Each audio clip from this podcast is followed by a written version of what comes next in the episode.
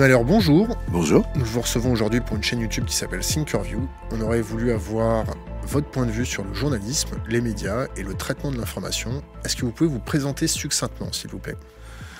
Euh, Je suis l'un des fondateurs de l'association Acrimed, Action Critique Média, que j'ai animé euh, pendant près d'une vingtaine d'années, mais je n'ai désormais plus aucune responsabilité euh, au sein de l'association, avec comme mot d'ordre place aux jeunes. Place aux jeunes. Alors, maintenant, on est au 21e siècle. comment avec votre regard et cette expérience euh, des médias, comment vous pouvez juger le traitement de l'information en France et peut-être en Europe? Euh, en, combien de temps pour euh, porter une évaluation de ce genre? Non. Une heure et quart. Ah oui, oui, non, non, c'est un peu, c'est un, sujet extrêmement vaste. Il faut le resserrer pour que la, la discussion ait un sens. Prenons un exemple ou affirmons quelques bricoles.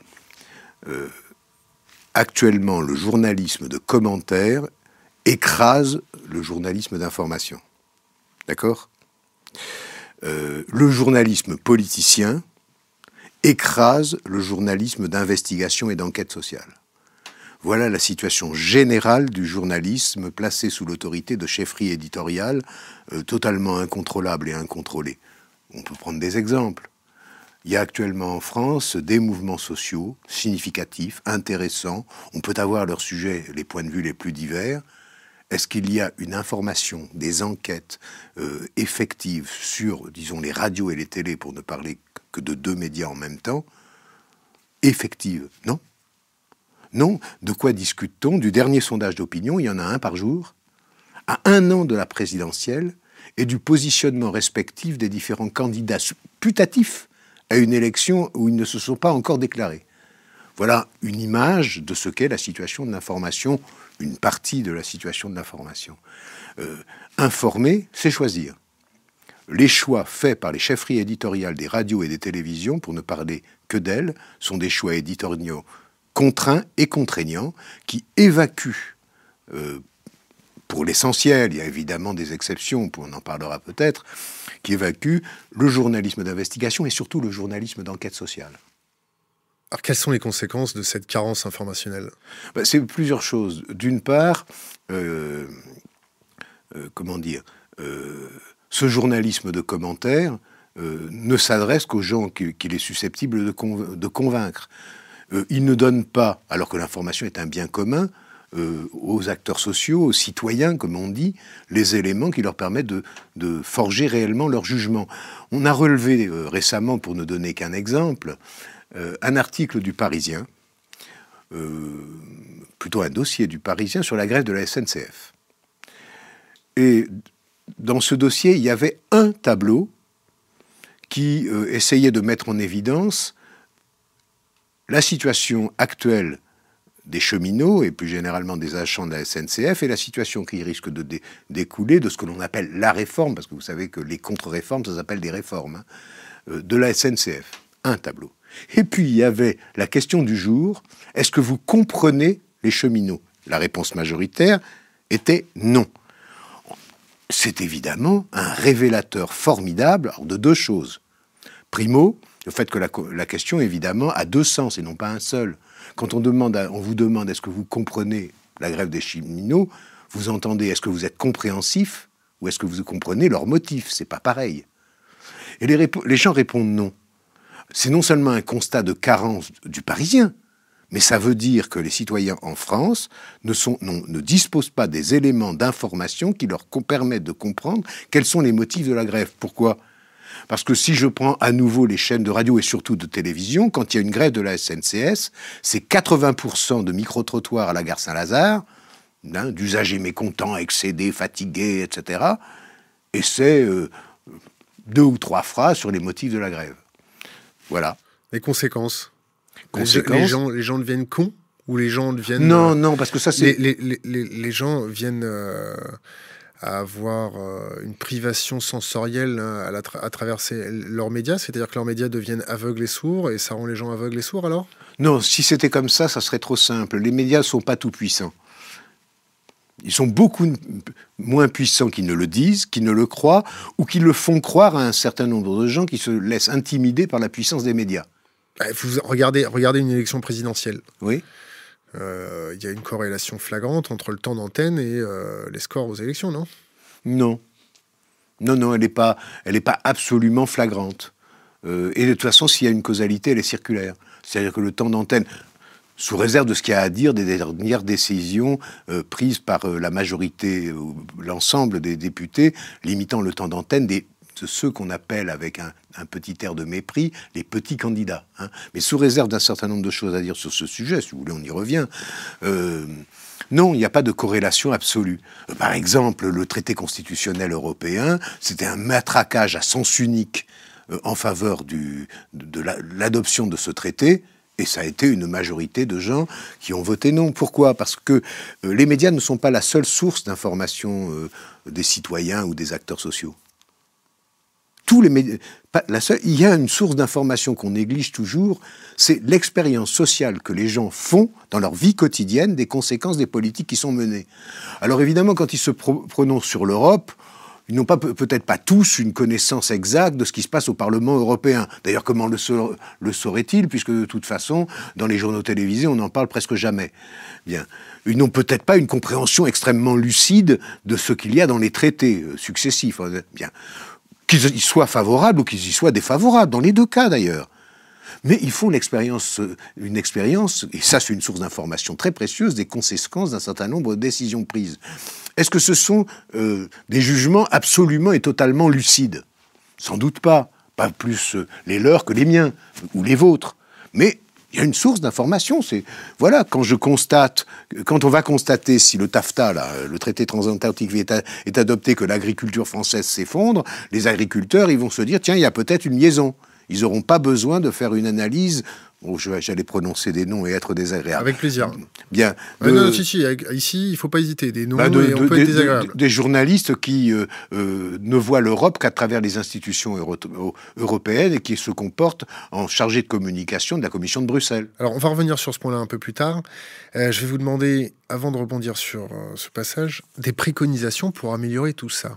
Voilà alors, non, mais vous êtes, vous êtes généreux, là. Hein. une grosse, une question qui aurait demandé trois heures d'explication sur l'état de l'information, et maintenant une autre question sur les préconisations qui demanderait à peu près autant de temps. Bon, alors je vais essayer d'être court, hein, c'est comme ça. Non, je veux pas, je veux pas que vous soyez court, euh, parce que être court, c'est tomber dans le slogan idéologique pur. Le simple et court me, dérange. Donc, je vous prierai de déléguer votre point de vue avec euh, tout le temps que vous, euh, dont, dont vous avez besoin. Alors, on va dire un certain nombre de choses, très simples. Je commence par une proposition qui peut paraître inattendue. C'est que euh, on parle des médias comme d'un quatrième pouvoir, ce qui ne veut rien dire. Ou bien c'est un quatrième pouvoir par rapport au pouvoir constitutionnel, exécutif, législatif, judiciaire, bien. Et dans ce cas-là, je comprends. Ou bien c'est un pouvoir social, et dans ce cas-là, c'est pas le quatrième, c'est le cinquième, le sixième, le premier, ça n'a aucun sens. En revanche, ce qui est nécessaire, c'est de constitutionnaliser un Conseil national des médias et de tous les médias. Parce que on a droit à un organisme fantoche et croupion, le CSA. Fantoche parce qu'il est, euh, nommé par le pouvoir politique à travers des procédures sur lesquelles je passe, euh, et croupion parce qu'il ne concerne que l'audiovisuel dans une période de bouleversement complet des supports, des médias, etc. Donc ils occupent un secteur certes important, mais très limité. En plus, donc, il faut un organisme dont les missions soient transformées radicalement, et surtout le mode de désignation. Voilà une première proposition. On la détaille? Revenez, revenez sur le mode de désignation. Sur le mode de désignation, que cet organisme, au lieu d'être nommé par le haut, soit composé de trois composantes très simples. Hein. Premièrement, les représentants politiques à la proportionnelle, à la proportionnelle, parce qu'il n'y a pas de raison qu'un tel organisme euh, soit euh, nommé au scrutin majoritaire, hein, que par ailleurs on peut euh, discuter, mais ça c'est pas le propos d'Acrimède de discuter les modes de scrutin à la proportionnelle. Deuxièmement, je le dis dans l'ordre où ça me vient, deuxièmement, les représentants des journalistes et des salariés des médias, je dis des journalistes et des salariés des médias. hein, parce que dans les médias, il n'y a pas que les journalistes. Il y a les techniciens. Hein, bon. Et troisièmement, avec un pouvoir de décision ou un pouvoir consultatif, parce que leur représentativité serait dans, au moins dans un premier temps problématique, euh, les usagers des médias. Avec ces trois forces, on peut constituer un organisme démocratique. Et Internet?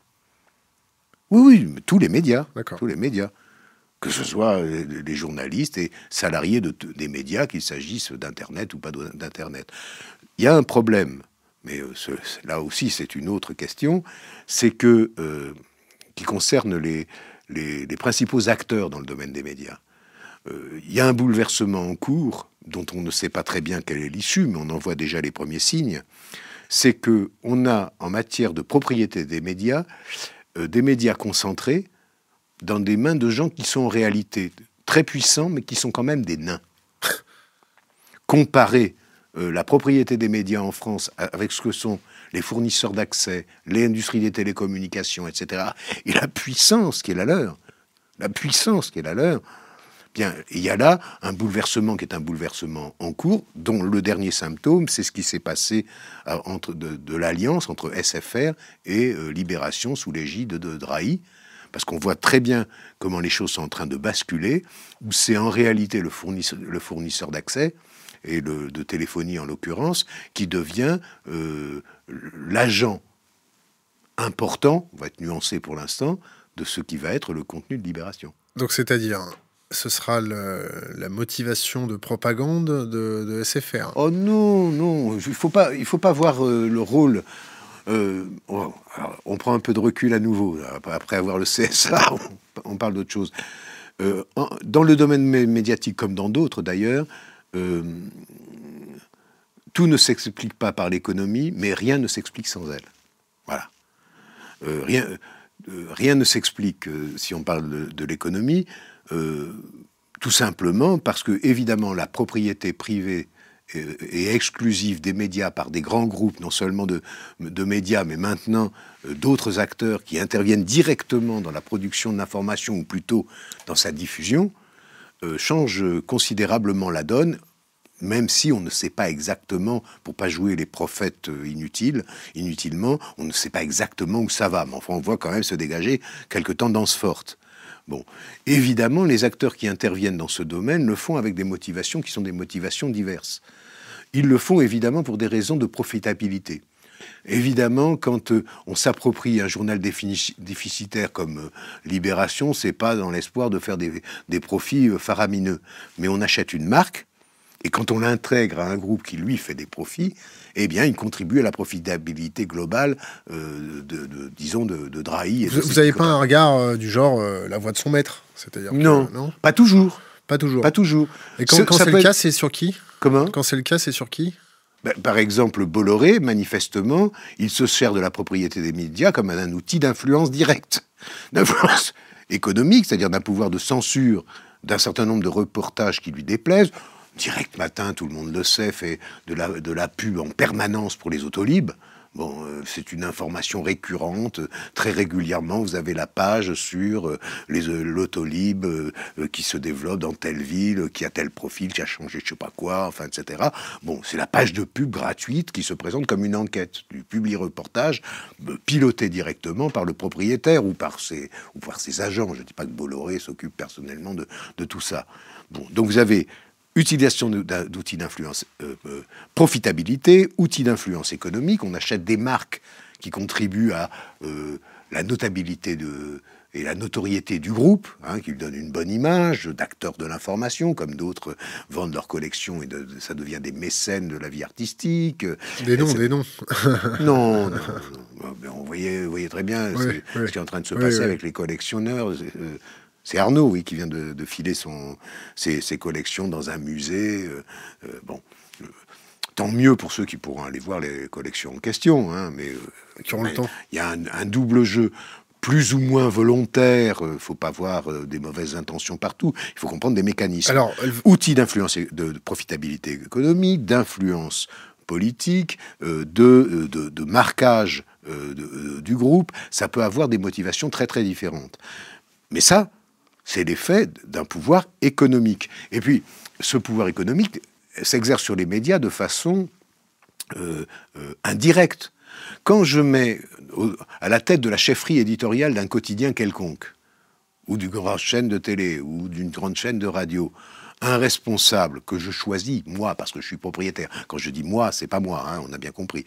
Bon, euh, évidemment, euh, je choisis quelqu'un que je peux laisser fonctionner en toute confiance sans être obligé de lui téléphoner tous les matins ou de lui envoyer des SMS pour lui dire Geoffrin, ça va pas ce que tu as écrit. D'accord, la garde prétorienne. Euh, il, il, fait spontanément ce qu'on n'a même pas besoin de lui dire de faire parce que s'il est là, c'est parce qu'on a bien voulu. Or, cette chefferie, ces chefferies éditoriales conditionnent toute la production de l'information. On peut imaginer, d'ailleurs, c'est pas seulement imaginer, qu'il existe des jeunes journalistes ou des moins jeunes qui voudraient enquêter, qui voudraient enquêter, qui parfois font des enquêtes, mais les priorités éditoriales, les angles, la hiérarchisation de l'information, euh, euh, les angles sous lesquels on traite et on présente les sujets échappent presque totalement à leur contrôle. Hein. Quand un journaliste, on lui dit Coco, tu vas aller faire un. Parce que comme ça on dit, hein. Ah bon Coco. Oui, Coco oui, oui, oui, oui, j'ai ah vérifié à plusieurs reprises. Non, je plaisante. Euh, Coco, tu vas faire un micro-trottoir à la gare Saint-Lazare. Euh, le Pour avoir ta paye au lance-pierre et avoir tes 1200 euh, euros euh, et, vivre comme un, comme, comme un on mec. On peut même soupçonner quelque chose. Tiens. Est-ce qu'on peut aborder le. Donc, pour l'instant, j'en ai été CSA, propriété des médias, évidemment. Protection du journalisme. Bah, pour, l'appropriation des médias. Non, parce que j'ai de la suite dans les idées. Hein. Ça se voit. Je dis tout ne, euh, tout, tout, ne s'explique pas par l'économie, mais rien ne s'explique sans elle. J'ai donné deux, trois indices, rien ne s'explique sans elle. Pourquoi tout ne s'explique pas par l'économie? Parce que ce qui se passe dans le monde des médias passe, on va dire comme ça, pour faire simple, par le prisme de ce que sont les métiers du journalisme. C'est-à-dire qui sont euh, par leur formation, leur origine sociale, euh, leur disponibilité, euh, leurs habitudes, leur comportement. C'est quoi ce milieu social à travers lequel est produite l'information? On peut penser quand même que un certain nombre d'éditocrates ne sont pas en état d'apesanteur sociale. Euh, ils ont des réflexes et des points de vue qui, même s'ils ne dépendent pas directement euh, des revenus qui sont les leurs, ont un peu partie liée à ça. Je pense que s'ils s'inquiètent peu de la précarité des journalistes, des journalistes, je ne parle pas des jeunes travailleurs précaires qui vont se faire avoir si la loi El Khomri passe, mais elle passera pas. Bien. Euh, 49.3, vous connaissez Oui, non, c'était une Continuez, continuez, C'était la page slogan. Hein, D'accord. Elle passera pas, ça veut dire qu'il ne faut pas qu'elle passe. Mais effectivement, il y a un gros risque qu'elle passe quand même. Donc, euh, évidemment, euh, ce que signifie la précarité, ils en ont une vision, je ne dis pas qu'ils n'en ont aucune, mais ils en ont une vision totalement anecdotique. Quand, par exemple, vous entendez des journalistes, enfin plutôt des présentateurs, intervieweurs, la crème du journalisme. Ouais, des speakerines pour nous, quoi. Voilà, dire que euh, les cheminots ne sont pas concernés par, euh, euh, par la loi El Khomri, ou même les lycéens. Il y en a mm. même un qui a sorti ça. Ils ne sont pas concernés puisqu'ils ne cherchent pas de travail en, en, ce moment. Il faut quand même un niveau d'aveuglement, et d'auto-aveuglement d'ailleurs, hein, sur ce que sont les réalités sociales dans ce pays pour sortir des, des âneries pareilles. Mais c'est peut-être pas des âneries en fait. Euh... Oh, est-ce que c'est intentionnel, c'est ça que vous voulez dire? Bah, ne me faites pas dire ce que je n'ai pas dit. Euh, non, mais je, je, je, me disais, il y a peut-être ce sous-entendu. Euh, il y en a où l'intention propagandiste fait corps avec le commentaire qu'ils font. Bon, c'est le cas notamment, pas seulement, d'un certain nombre de chroniqueurs économiques. C'est-à-dire qu'ils ont Pour les enfourché... Jean c'est ça Ils ont... Non, non, je parle des chroniqueurs économiques pour commencer. Ah oui, Dominique Seux. Euh, J'ai oublié son nom, le, le, le euh, Nicolas Dose, il y en a comme ça un petit ouais. paquet, bien, qui ont enf enfourché la vulgate euh, libérale et, et, ils ont bien l'intention de ne pas lécher les rênes, quoi. Et donc, c'est Vous connaissez Nicolas Dose? Hein Vous connaissez Nicolas Dose? À titre personnel Ouais. Non, on s'est jamais rencontré. D'accord. Mais par contre, il m'est arrivé de l'entendre. D'accord. Voilà. De l'écouter peut-être. Et de le voir à la télévision. Oui, oui, oui. Alors, on en était au sujet des. Oui, donc les journalistes. La ne protection pas- des journalistes. Les journalistes ne sont pas en état d'apesanteur social. Ce- Cela pour dire que ce n'est pas mécaniquement la propriété des médias qui détermine le contenu de l'information. Nous ne sommes pas stupides à ce point. Oui, bon, la précarité des journalistes. Vous savez, les journalistes, c'est comme des chiens. Si vous voulez qu'ils obéissent, il faut les affamer. Oui, oh, je dirais pas les, les choses comme ça, mais enfin. Oui, mais il faut appeler un chat un chat un chat. Donc revenons à la protection des journalistes. La protection des journalistes, oui. Euh, Les LuxLeaks, des, des- des- les, les- whistleblowers qui sont amenés à interagir avec des journalistes pour faire sortir un peu d'informations, la protection des sources, le secret des sources, des choses comme ça. Est-ce que vous pouvez nous faire un petit éventail de votre perception sur ce sujet-là? Oh ben, elle, est, elle est simple, hein, elle est commune, il faut le dire, là, pour une fois. Elle est commune à ce que Acrimed peut dire, euh, les- tous les syndicats de journalistes, euh, une journaliste comme euh, euh, son prénom m'échappe? Élise Lucet. Élise Lucet. Elle vient cet après-midi nous voir. Ah bah, très bien. Euh, parce qu'elle fait un travail intéressant, il faut le dire franchement. hein. Bon, à savoir que, euh, euh, comment dire, c'est ce qui se passe est, est un véritable scandale sur la liberté d'information, un véritable scandale. Quand le Parlement européen vote les dispositions qu'ils ont votées euh, en réalité pour protéger le, secrétaire- un- un- le secret industriel, d'empêcher les enquêtes sur- des affaires. sur les affaires. Bon, voilà. Il y a, une, il y a une, une zone de non-droit. Vous savez, on parle très souvent de zone de non-droit. hein. Euh, Les quartiers populaires, c'est des zones de non-droit, etc. Bon, euh, c'est même un slogan qui fonctionne assez bien dans la propagande et politique et médiatique. Attention, je Et me fais il y a- l'avocat il y a du des zones de non-droit à l'information. Ben, Voilà. Il y a des zones de non-droit à l'information. Donc Zone vous en noire avez... Hein? Zone totalement noire? oui, ou, ou- ou sacrément grise.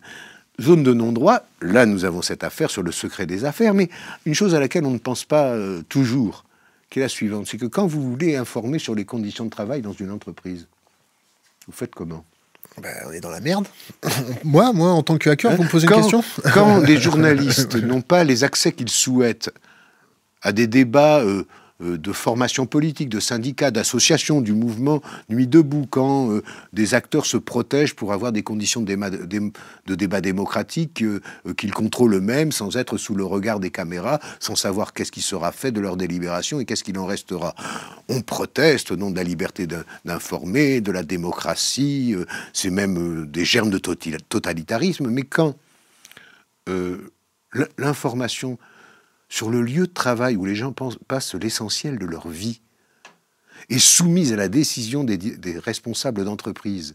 Et donc vous ne pouvez pas enquêter réellement et en toute liberté sur les conditions de travail de l'ensemble de nos concitoyens, quelles que soient les entreprises qui les emploient. Ou alors vous le faites de façon marginale et de façon anecdotique. Qu'est-ce que vous entendez comme marginal et anecdotique? Je sais pas, vous pouvez faire une enquête sur les grands magasins, bien, et demander aux caissières de grands magasins quelles sont leurs conditions de travail. Qu'est-ce que vous croyez qu'elles vont répondre Oui, mais ça, c'est aux journalistes un petit peu de se sortir les doigts du cul. Quand, quand vous ne pouvez pas enquêter quelque part, il faut se donner les moyens. Nous, les hackers, quand on doit pénétrer un système et qu'on doit faire ressortir de l'information, qu'est-ce qu'on fait? On vérole. On vérole, on prend le contrôle et toutes vos datas nous appartiennent. Et puis après, on pose tout sur la table. Alors que Oui, mais ça, c'est c'est- ça, c'est d'un. c'est la mutation du journalisme, Non, ça? non, simplement, c'est d'un autre ordre. C'est d'un autre ordre. Parce que là, moi, je parle de, de quelque chose de tout à fait précis. Non, Moi, je vous parle de motivation. Je vous parle de motivation. Quand un journaliste comme Denis Robert Oui. va se faire euh, 63 procès euh, parce Oui. qu'il a décidé un petit peu d'aller mettre les mains dans le caca, euh, il y va avec sa bite et son couteau pour euh, continuer à être vulgaire. Mm. Pourquoi les autres journalistes, euh, on va dire que les journalistes qui doivent un petit peu... euh, pourquoi Alors, ils ne deviennent sont- pas un petit peu barbouzes, un petit peu... euh, ils passent sous le radar, ils deviennent un petit peu des truands. Il faut, pour enquêter sur des truands, il faut être aussi un truand, vous êtes d'accord avec moi? Euh, oui, quand il s'agit de- d'enquêter sur les truands. Mais moi, je ne vous parlais pas des truands seulement. hein. Mais on s'arrête Non, mais les conditions de travail, les conditions de travail, c'est l'équivalent d'une truanderie euh, sociale. Oui, non, mais euh, essayez de, euh, de faire une vraie enquête. Bon, vous pouvez essayer d'entrer dans une entreprise ou sur une chaîne automobile ou euh, dans un abattoir ou vous voulez un grand magasin en caméra cachée. Essayez d'obtenir une parole vivante de la part des salariés. Je pris l'exemple des grands magasins. Vous imaginez que les caissières de grands magasins vous ont, Jamais. vont vous expliquer devant, devant ca- caméra, même si vous floutez leur visage, quelles sont leurs conditions de travail, en situation, et que vous allez pouvoir en situation voir comment ça se passe, etc. Ça, je ne dis pas que c'est impossible, je dis que c'est difficile, mais il faut distinguer, à mon avis, deux choses. Enfin, sommairement, parce que ça se recoupe. Il y a le journalisme qu'on appelle le journalisme d'investigation, c'est-à-dire le journalisme qui révèle des scandales. Mais euh, pourquoi faire une dissociation? On a reçu les deux whistleblowers de, de, de- de Canal Plus qui sont fait un petit peu blackbouler par Bolloré. Euh, euh, ils nous ont dit il n'y a pas de journaliste d'investigation. Il y a un journalisme Point barre. Oui, d'accord. Je suis d'accord avec cette idée, mais là, j'essayais d'en avancer du, une autre. Donc, on n'avance pas à pas en introduisant des petites distinctions pour essayer de déblayer le terrain. Non, il y a ce qu'on appelle. tous les journalismes devraient être un journalisme d'investigation. J'ai commencé par vous dire que c'était le journalisme de commentaires qui écrasait toute l'information et toutes les formes d'information. Alors, pourquoi appeler ça journalisme? Hein? Pourquoi appeler ça journalisme ah, Parce que c'est le nom que ça porte. je ne vais pas dire que, je sais pas, prenons un nom, allez, un nom souriant et avec l'accent du, sud, du sud-ouest. Euh, je ne vais pas dire que Jean-Michel Apathy n'est pas journaliste, ou Natacha Polony, ou qui vous voulez encore. Euh, je peux vous en sortir une de euh, Natacha Polony, je vais mettre un bémol. Oui, parce que vous l'avez interviewé. Non, je vais mettre, pas du tout. Je vais mettre un bémol dans le sens où nous, on a quand même de la chance d'être un petit peu jamais vu. Par contre, on connaît beaucoup de gens, et par exemple sur les réseaux de pouvoir comme la, commission trilatérale ou euh, les Bilderberg, des gens que nous, on côtoie, elle a eu quand même le courage d'aller attraper Christine O'Krent, et je vais dire, à mon sens, c'était un acte journalistique. Euh, franchement, je, ne me prononce pas là-dessus, je ne le connais pas, donc euh, je ne dis rien. Quand je ne sais pas, je ne sais pas. Hein. Non, mais ça arrive à tout le monde. Hein. Donc revenons à la protection des journalistes. Est-ce que, est que vous seriez d'avis de créer un fonds de soutien des journalistes euh, en créant un, fonds qui, puisse permettre de, les protéger contre des procédures baillons, contre ces, choses-là? Euh, Très franchement, je, euh, je n'y ai pas réfléchi et l'association que malgré tout je représente ici, à ma connaissance, n'y a pas réfléchi. Mais pourquoi pas? Mais ça ne, résout, c'est une mesure défensive, utile sans doute il faudrait y réfléchir plus en détail, mais c'est une mesure défensive. Le problème, ce sont l'ensemble des dispositions légales qui encadrent le travail journalistique, celles qui protègent qui ne protègent pas suffisamment le secret des, sources et qui protègent systématiquement le secret des affaires de telle façon que des scandales deviennent euh, difficiles à, à révéler. Est-ce que vous... Pardon. D'une part, Bien. Et d'autre part, ce que j'ai dit et que je maintiens, parce que j'y tiens beaucoup, c'est-à-dire les possibilités d'accès à ces zones de non-droit que sont les entreprises dans lesquelles les hommes et les femmes de ce pays passent l'essentiel de leur vie, et la plupart d'entre eux dans des conditions de travail qui sont des conditions de travail, allez, on va être aimable, euh, qui posent problème. J'aime bien votre euh, amabilité. Euh, d'ailleurs, votre amabilité m'a fait perdre mon fil, donc je vais passer. C'est fait pour. ouais, je vais, je vais. J'ai pas l'habitude. les gens aimables, ça, ça court pas les rues. Oui, enfin surtout quand c'est une, amabilité feinte. Hein, oui, bon. Allons-y, c'est parti. Alors, à mon tour de feindre. Euh, je vais vous demander d'avoir un autre prisme de lecture ou d'essayer de, de, de, vous mettre dans la peau de celui qui défend le secret des affaires. Mhm. Est-ce que vous êtes capable de faire ça? Ça va me demander un effort, mais je vais le faire. Je vais le faire. C'est un test. C'est C'est un test. vous faites une expérimentation sur une souris. D'accord, j'accepte le test. Je me mets dans sa peau. Et donc euh, J'ai du mal, hein, mais et donc Donc, le secret des affaires, c'est bénéfique pour quoi? Ah, évidemment, pour faire des affaires. Oui, bon, ça, on a compris. Hein D'accord. Alors mettez-vous dans un contexte de guerre économique. Absolument. De je suis poutrage, de poutrage numérique. Alors poutrage, c'est un terme de hacker, d'espionnage économique. Euh, euh, est-ce que vous pouvez aussi comprendre que la France et l'Europe vit dans un climat de guerre économique dramatique, que ce soit pour les conditions de travail ou euh, pour les entreprises? Est-ce que vous pouvez comprendre que les bras cassés qui sont censés légiférer autour de ces questions-là essaye de, légiférer avec un, gros, gros, gros bouclier. Est-ce que c'est compréhensible, pas compréhensible? Est-ce qu'il faudrait aussi les aider, pas les aider? Qu'est-ce qu'on fait? Alors, euh, vous m'avez demandé à titre expérimental de. Alors, faites votre souris. Hein, voilà. Euh, je vais essayer. Mais je vais être euh, très bref. Il faut. Mais il faut, dès lors que l'on accepte la logique qui est euh, imposée par ce qu'on appelle la mondialisation libérale. Quand on s'inscrit dans la mobilisation libérale, et j'en dirai pas beaucoup plus parce que. Si, si, si. Non, parce que je, suis ici quand même au titre d'une association de critique des médias qui n'a pas forcément une analyse exhaustive de la mobilisation libérale, même si on peut penser que la majorité des adhérentes et des adhérents de notre association n'ont pas une sympathie absolument extraordinaire euh, pour le futur traité transatlantique, comme ils n'avaient pas une sympathie spontanée pour le traité constitutionnel européen, pour le dernier traité que, que François Hollande avait promis de négocier.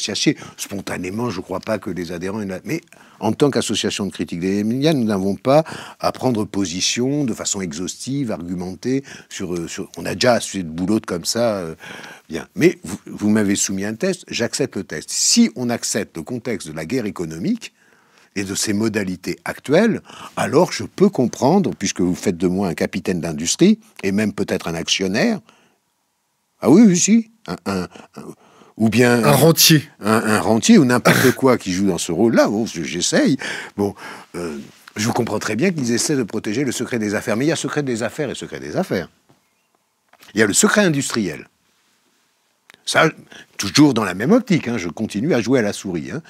Euh, dans une optique de guerre économique, le secret industriel, qu'on le protège, je peux comprendre. Mais enfin, je ne crois pas que Cache Investigation, pour prendre une émission grand public qui fait un job euh, discutable, mais plutôt intéressant, euh, se, préoccupe de violer le secret industriel. Et puis, il y a le secret des affaires, c'est-à-dire des sales affaires, c'est-à-dire des paradis fiscaux. Ça veut des conflits d'intérêts entre l'industrie pharmaceutique euh, et euh, les lobbies industriels en tout genre, tous ces aspects-là. Alors ça, c'est autre chose, c'est pas le secret industriel. C'est le secret de la magouille. Et malgré tout mon effort pour me déguiser en, souris, je fais partie de ces, euh, de ces industrieux industriels qui pensent qu'il euh, faut nettoyer les écuries d'Ogias. Mais apparemment, je fais partie d'une très minoritaire minorité de gens vous, auquel vous m'avez invité à m'identifier. Très provisoirement, c'est fini, parce qu'au-delà, je risque de souffrir. Alors, on va, on va passer à un autre sujet. Euh, qu'est-ce que vous pensez d'Edward Snowden? Qu'est-ce que j'en pense? J'en pense que tout le monde en pense. Il est bien, ce type-là. Voilà, point. Qu'est-ce que vous voulez me faire dire de plus? Alors, qu'est-ce que vous pensez maintenant de Michel Sapin qui dit qu'il protégera les whistleblowers, les, les lanceurs d'alerte? Il se fout de la gueule du monde. Un peu comme François Hollande avec les paradis fiscaux? Euh, oui, mais là, je trouve que c'est un peu pire, parce que ce qui s'est passé au Parlement européen, c'est que tous les partis politiques, euh, à ma connaissance, euh, sauf peut-être de ceux du, du, Gouet, c'est-à-dire de, la gauche de la gauche, ont voté la, directive protégeant le secret des affaires. Tous, y compris le Front National. Y compris le Front National Et y ah compris au Parlement européen, Cavana peut-être? Je sais pas, là, très franchement, je ne suis pas allé regarder dans le détail le vote des individus. Mais c'est possible. C'est possible. Il est, un peu imprévisible, même s'il est parfaitement prévisible. D'accord, donc les whistleblowers, le, et, bon, là, là, là, je pensais que vous allez délayer un peu plus, mais on va vous donner quelque chose d'autre. Euh, ah oui, non, non, mais de, parce que là, là, vous m'avez filé de la denrée pour souris, mais là, vous voulez des graines encore C'est tellement évident. Euh, non, mais c'est intéressant de voir comment les gens perçoivent ça. Parce que euh, quand vous voyez que les, lanceurs d'alerte ne sont pas protégés, mais que l'opinion publique les porte, c'est un petit peu comme, comme la loi travail, des choses comme ça. C'est L'opinion publique n'est plus écoutée.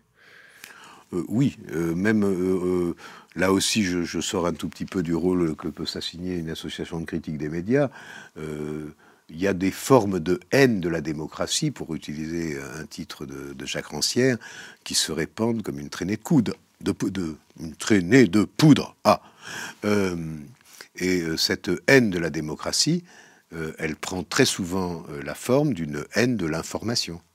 Et parfois des journalistes, ou plutôt des éditocrates, détestent l'information. On en est là. On en est là. C'est-à-dire, on en est à des commentateurs qui détestent informer. Si vous voulez que je vous donne des exemples récents ah, Des noms surtout, des noms.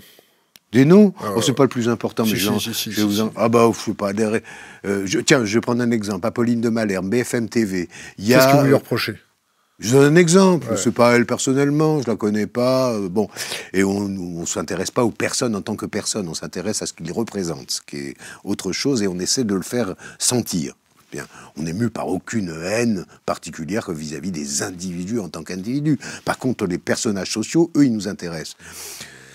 Vous avez un certain nombre, comme on dit, d'affrontements à l'occasion des manifestations. Qu'est-ce qui est important? Vous me posez une question? Non, non, mais sur laquelle on peut s'interroger. Premièrement, ce qui est important, c'est les manifestations. Vous êtes bien d'accord? Donc, la place qui est donnée à l'information, c'est pourquoi les gens sont mobilisés, pourquoi ils manifestent, qu'est-ce qu'ils pensent, etc. Niveau des micro-trottoirs, euh, les 28 avril et 1er mai, zéro. Quasiment zéro. Simplement un, bandeau qui vous donne le chiffre du nombre de manifestants selon la préfecture et selon les organisateurs. Mais il y a quelque chose qui est non moins significatif, qui sont les affrontements.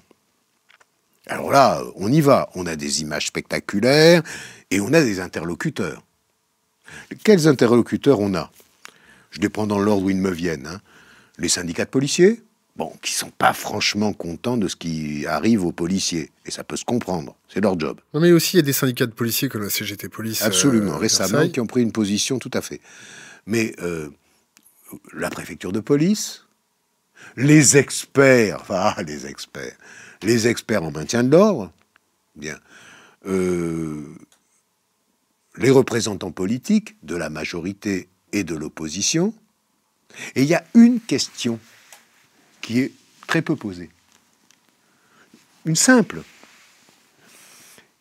Dans quelle mesure les dispositions qui ont été prises par la police et, ce qu'ils ont fait dans le cours des manifestations, d'une part, au lieu d'empêcher les affrontements, les ont favorisés. Par quel moyen? Ah ben C'est très simple, on peut se demander, c'est une question qu'on peut se poser. Je, là, je me déguise en journaliste. On je, peut je vais vous demander de vous déguiser bientôt en policier, méfiez-vous. Hein.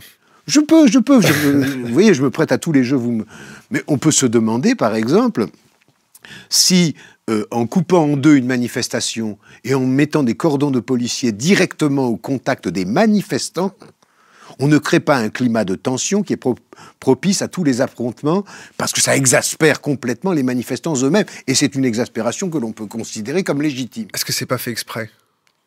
Ah, mais moi, je, au titre de la critique des médias, je ne me... Au titre d'Henri Malheur À moi-même, je, pense que c'est vraisemblablement un parti intentionnel parce qu'il y a une expérience des forces de police en matière de ce qu'on appelle le maintien de l'ordre qui est suffisante pour euh, savoir que ce, que ce qui est fait, c'est pas pour favoriser. Vous savez que la France, c'est pas pour favoriser, excusez-moi, c'est pas pour favoriser les affrontements en tant que tels.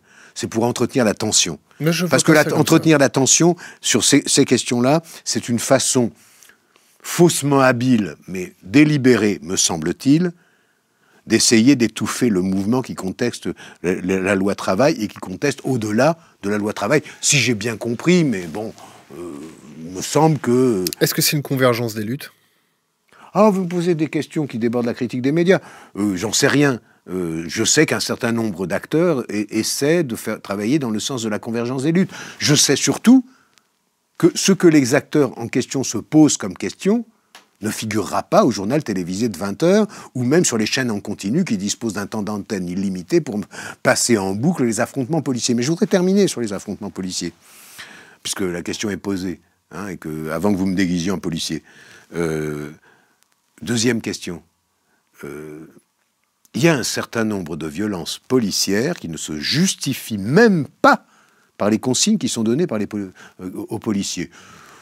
Qu'on peut parfois on se montre compréhensif quand on est journaliste, et peut-être nous-mêmes, euh, des policiers fatigués, épuisés, etc. Il est possible qu'ils aient des difficultés à contrôler ce qu'ils font. C'est pas mon problème, ils ont des armes à feu. Bon, mais euh, vous avez une comptabilité de la préfecture du police du nombre de policiers blessés au cours des affrontements. Alors on, on l'a, mais dans l'heure qui suit.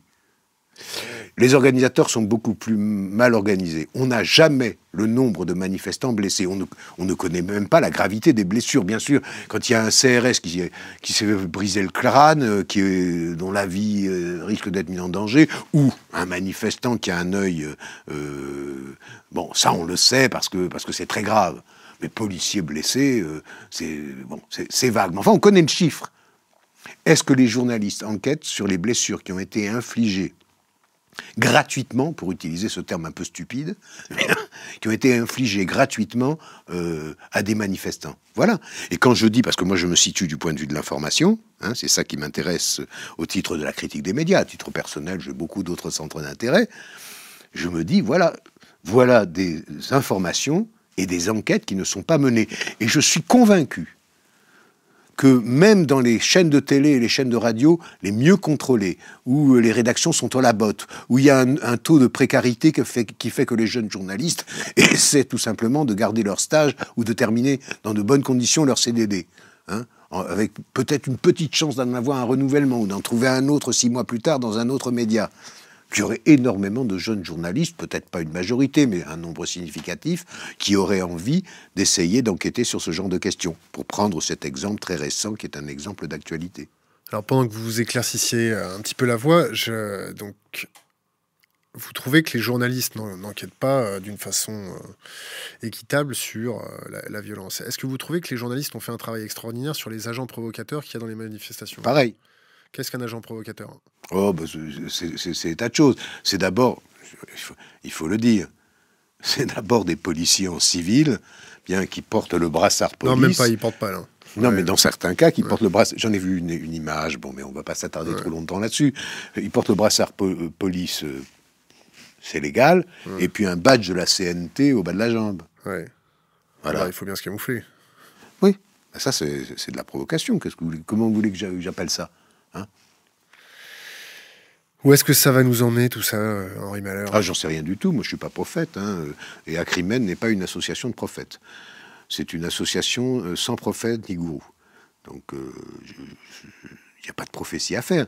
Mais on portait un, jugement sur l'état du journalisme. Si simplement, si de notre conversation on pouvait retenir ça, journalisme de commentaires qui a tendance à écraser le journalisme d'information, journalisme d'information qui a tendance à être plus politicien que social, journalisme d'information où l'investigation, celle qui parfois est, euh, vire dans le spectaculaire. Hein. Je, ne dis pas que tout est bien dans ce qu'on appelle le journalisme d'investigation. Il peut très bien y avoir une culture du scandale pour le scandale qui a des effets de dépolitisation qui sont tous aussi graves que le silence. Comme le, le, Mirror qui, qui, va écouter des, des, messageries téléphoniques. Voilà, par exemple, il y, a, des façons d'investiguer, bien où on provoque le scandale, on fait des coups, euh, on cultive le spectaculaire. Enfin, tout, tout n'est pas indiscutable dans ce que j'appelle provisoirement puisque tout journalisme devrait être d'investigation, c'est évident dans sa définition même, bon, mais ce qu'on appelle généralement de façon courante le journalisme d'investigation, et un journalisme qui est un journalisme d'enquête sociale, pour ne rien dire de l'état de l'information sur les questions internationales. Et économique. Mais enfin là, on a quand même euh, les chroniqueurs libéraux qui tous les matins vous déversent euh, la soupe du jour. Alors on a vu récemment euh, un groupe de journalistes se sortir les doigts du cul en créant le comité Orwell. Qu'est-ce que vous en pensez? Ah Qu'est-ce que j'en pense? Moi, ce que j'en pense, c'est un propos individuel. Je, sais que il y a un copain d'Acrimède qui suit leur activité avec délectation. Des noms, des noms? Hein qui, qui euh, chez vous euh, Oh non, mais vous avez peut-être remarqué que, comment dire, la première page de notre site ne fait pas apparaître de signature. Tout à fait. Et même si les articles sont signés, parce qu'autrement on va être accusé de je sais pas quoi, d'entretenir la clandestinité. Mais c'est très facile de vous joindre, il y a un numéro de téléphone, non, mais, ça a pris 7 minutes de vous avoir. Mais euh, chacun de nos articles est considéré comme un article qui engage notre association. Alors évidemment, il n'est pas euh, discuté par l'ensemble des adhérents, ce serait impraticable. Mais euh, l'ensemble des adhérents ont le droit de dire là, vous nous avez engagés, euh, au moins a posteriori, en déconnant. Ça, ils peuvent le faire et ils devraient le faire plus souvent d'ailleurs. Bien. Euh, donc, euh, ce sont des articles qui sont des articles d'une association, qui engage une association. Donc, le, copain en question qui, qui se préoccupe avec délectation. Il parle au nom de l'association. Ça n'a aucune importance, c'est l'association. Donc, le, le, comité Orwell. Écoutez, c'est. Allez, on va faire un, un, un, deuxième écran d'amabilité. Hein, ou de sourire sarcastique. Allez. Voilà des journalistes il faut un comité pour défendre le pluralisme. Très bien. Moi, je trouve tous les comités qui défendent le pluralisme, surtout dans l'état où ils se trouvent, euh, c'est une très très bonne idée. Et qui se posent en victime, euh, je simplifie, d'une censure qui fait qu'on ne les entendrait pas. Une police de la pensée. Voilà. Mais le problème, c'est qu'on les entend partout. Tous Peut-être pas tous. Enfin, on va pas me dire que je, retiens quelques noms parce que c'est pas moi qui, ai suivi cette affaire, que Eugénie Bastier ou euh, euh, Natacha Polony soient privés d'antenne, de paroles, de conditions d'expression, etc., fassent partie des minorités opprimées. Euh, s'il s'agit d'une minorité parmi les journalistes, disons que c'est une minorité parmi d'autres. Il y a plein de minorités parmi les journalistes. Enfin, il faut l'espérer. Hein. Il y a euh, euh, la, minorité des journalistes précaires, il y a la qui, que l'on n'entend jamais, il y a euh, la minorité des journalistes même d'extrême droite, hein, qu'on entend peu, enfin beaucoup quand même. Hein. Il y a la minorité des gens qui ont plutôt une sensibilité de gauche de gauche, il y a, tout, il y a la minorité des journalistes qui voudraient faire un travail de journaliste et pas de commentateur. Donc le, pluralisme, ce, ce, comité pose en victime de, une défense de, de, comment dire, du pluralisme, mais d'un pluralisme quand même un peu rikiki, c'est-à-dire de la minorité qu'il représente peu à prou, peu ou prou, même s'il peut y avoir euh, euh, une certaine diversité parmi eux. Et vous ne pensez pas que c'est une pointe de diamant pour un petit peu, ou une pointe de diamant ou un bouclier pour protéger un petit peu ou pour lancer une dynamique de euh, précaire relève la tête. Euh, non, non, non. Il, lance, il lance Vous avez vu notre interview de Natacha Polony? Je ne l'ai pas vu. J'ai regardé le début pour voir quel genre de job vous faisiez. On ne fait pas de job là. Oui, oui, non, mais euh, dès qu'on lui touche, dès qu'on touche à, son activité, il devient susceptible. C'est pas mon activité. Bon. On n'est pas journaliste, on fait ça tous euh, gratuitement. Voilà, c'est pas un job, c'est une activité. C'est un hobby. ou un hobby. On adore mettre les doigts dans les cerveaux des souris. Bon, et donc. Euh, donc je n'ai pas, regardé dans le détail. Hein. J'ai vu simplement qu'ils avaient organisé un débat où euh, participait euh, la, la, crème ou une partie de la crème des éditocrates que l'on entend, que l'on voit, que l'on lit à peu près partout. Bien, c'est pas ça le pluralisme. Non, mais si je peux me permettre, moi qui ai été invité à cette ouverture de colloque, vous avez vu qu'on a un petit peu des personnalités atypiques c'était certes tenu par euh, et organisé par des, journalistes qui n'ont pas besoin de, visibilité. Par contre, le public avait la parole d'une façon euh, très acide et le public a pu s'exprimer et transmettre des choses aussi à cette garde prétorienne de l'information. Donc je vous trouve quand même un peu dur. Ah bah, moi, j'ai même pas dit garde prétorienne de l'information. C'est vous qui. Mais je, garde l'expression, elle est quand même intéressante. Bah oui, vous avez dit garde prétorienne de l'information. Écoutez, je vais vous donner euh, un exemple et un seul pour commencer. Vous savez combien de fois Acrimed a été invité en 20 ans dans un grand média? Zéro. Ah non, ça c'est faux. Deux Une fois. Une fois. Quel était le média? C'était une émission de Ce soir ou jamais, qui est déjà une émission, disons, atypique, bien, où un des membres de notre association a été invité, je ne me souviens plus exactement quel était le thème de, de, l'émission, et où nous avons accepté d'aller parce qu'on est très euh, exigeants, tout simplement parce que c'est une émission dans laquelle les conditions d'expression, sont à peu près convenables. C'est-à-dire que euh, chacun des. Il y a peut-être beaucoup trop de personnes sur le plateau, mais chaque personne qui est sur le plateau dispose de plus de 30 secondes pour dire ce qu'il a à dire. On est bien là, non? Voilà, c'est formidable. on, va, faire un 6 heures. D'accord. Euh, vous, vous trouvez qu'ils auraient dû vous inviter? Non, je, je pense que c'est un symptôme. C'est un symptôme? Oui. Écoutez, on existe depuis 20 ans, on dispose d'une audience relativement significative, même si elle est minoritaire. C'est pour ça que j'ai, du moins, la, communauté a décidé voilà. Euh, euh, nous ne répondrions pas à toutes les invitations. Euh, nous, nous, avons, nous sommes fixés un certain nombre de règles. Hein. de pour survivre au, milieu de ce, ce, ce, oui, ce informationnel parce que comment dire, la contestation, quel qu'en soit le contenu, la forme et l'origine, peut très bien être transformée en produit médiatique comme les autres. On n'a pas envie d'entrer dans le cirque médiatique comme euh, une information de fait divers. Vous voyez, vous avez le fait divers, euh, euh, telle copine ou tel copain d'Acrimed a eu droit à ces 30 secondes sur BFM TV. Euh, voilà, nous, on n'est pas nous dans la situation, si vous voulez. Euh, vous prenez du recul, vous regardez le temps mais Non, mais euh, comment dire, on peut tout, on n'est quand même pas sectaire. On est intransigeant, mais pas sectaire. C'est une petite nuance. C'est une qualité que nous partageons. Voilà.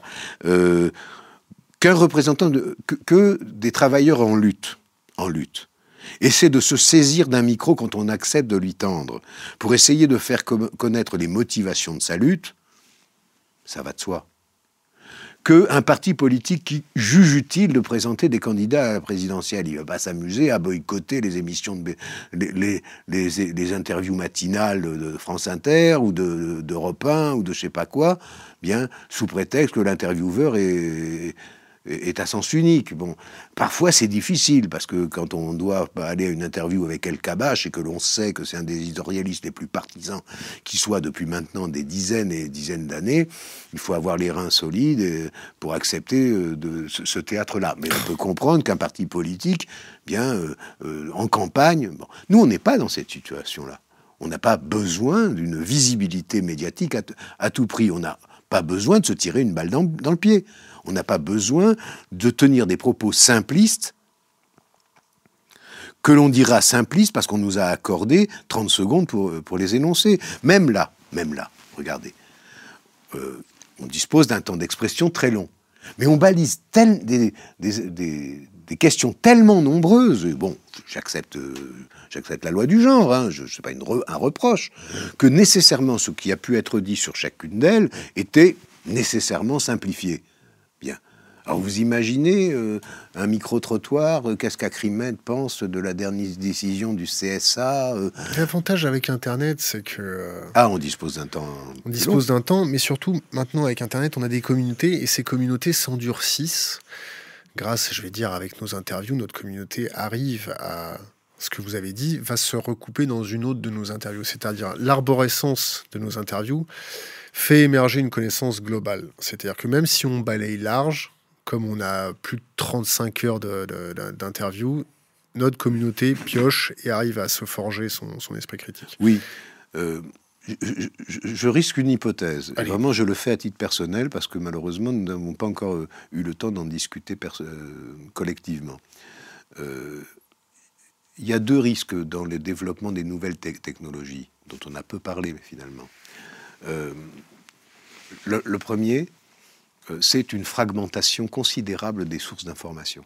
Alors, on peut se dire, euh, le journal télévisé de 20 heures à l'époque de l'ORTF, où il existait une seule chaîne de télé, bon, d'accord, c'était pas fragmenté, mais c'était pas enthousiasmant. Et puis, on peut pas dire non plus que c'était franchement pluraliste, diversifié, bien. Mais là, il y a une telle fragmentation de, l'offre, une telle fragmentation des supports, que euh, les, les conditions une, telle diffusion de l'information euh, soumise à des algorithmes, hein, qui sont des algorithmes d'audience, qu'il euh, y a une déperdition de l'information tout à fait considérable. C'est-à-dire qu'on ne sait plus, ou on sait de plus en plus difficilement, sur qui, sur quoi les gens s'informent. Parce que euh, nous, on continue à, penser que, parce que ce sont des chiffres, que euh, la fréquentation des journaux télévisés de TF1 et de France 2 le soir sont de l'ordre, je connais, je n'ai pas la mémoire des chiffres, mais de plus de 10 millions. C'est pas tout à fait l'audience d'Acrimed et c'est pas encore tout à fait la vôtre. Bon, ça vient, ça vient, j'en suis sûr, je vous le souhaite. Bien. Bon. On fait partie d'une alliance de blogueurs qui fait plus de 5 millions de followers. Oui, oui, mais c'est des 5 millions de followers. Mmh. Hein. Donc, euh, c'est des troupes qu'on peut lever et envoyer sur un ministère. Euh, ça, je, si, si, croyez-nous, on l'a déjà fait. Ben, on verra. Euh, on, va, vous interviewer. Tiens, chic, un jour, on vous interroge. Mais à visage masqué. Ah, oui, on peut accepter. Ça marche. je relève le défi. Avec, euh, avec, euh, avec, un avec... un casque et un mouchoir sur la figure. un masque de François Il y a, un problème de fragmentation. Je voudrais juste terminer, parce qu'autrement, c'est des idées qui s'enchaînent les aux unes aux autres et on s'y retrouve plus du tout. Je vous en prie, ça me fait Il y a un risque de fragmentation et surtout un, risque de, pour utiliser la formule euh, de Jacques Chirac dans sa campagne électorale de 2002, manger des pommes, un risque de fracture sociale c'est-à-dire euh, des médias pauvres pour les pauvres. Et des médias riches pour les riches. Et des médias riches pour les riches. Mm. Et c'est pour nous, vous voyez, on a un regard critique quand même sur ce que l'on fait, c'est euh, pour nous un problème. regardez, nous on fait un média riche pour les pauvres. Il faut vérifier. Quand vous voulez. Il faut vérifier. Franchement, euh, vous ne pouvez, quoi que, quelle que soit votre activité, vous ne pouvez pas rivaliser aujourd'hui avec les grands médias, par exemple, sur l'information internationale. C'est faux. Ah bon? Hmm. On a suffisamment de contacts à l'étranger, on a le don d'ubiquité. Des copains reporters de guerre qui sont sur le terrain, que ce soit en Afrique, que ce soit en Arctique en ce moment. J'ai deux potes reporters de guerre en Arctique que je connais personnellement. Je peux pas rivaliser, non, mais par contre, je peux bien attaquer. Ah bah J'ai des copains qui vont à Washington. Si vous euh, pouvez enfoncer un coin, et même un gros coin, tant mieux. Bah, bah, bon. Mais le risque global existe quand même. Tout à fait. C'est-à-dire, direct matin, pour, de, direct matin euh, pour les gens qui travaillent et qui le prennent au, passage avant d'aller, euh, au moins en région parisienne, prendre le.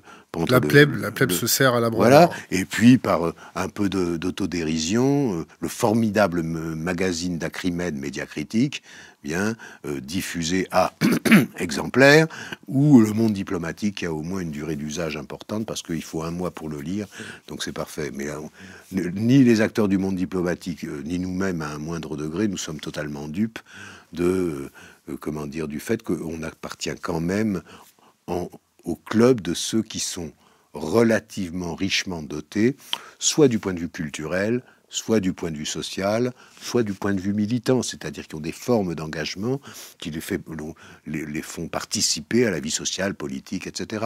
Voilà. Euh, et là, les rapports de force sont peut-être, je vous dis tout à l'heure que je voulais pas être prophète, mais euh, euh, les rapports de force sont peut-être en train de se dégrader considérablement. Il n'y a pas de fatalité. Il n'y a pas de fatalité. C'est pour ça que nous définissons, outre la question du CSA, puisqu'on a, on a émietté toutes les questions, d'autres propositions sur la transformation des médias. Quelles sont-elles, euh, ça Invitez-moi à nouveau. Ouais, ouais, je pense que. Alors, on va passer à la dernière question parce que ça fait pratiquement une heure qu'on tourne. C'est vrai? Je vérifie. Oh, je m'ennuie pas avec vous. Hein. C'est bon? Merci.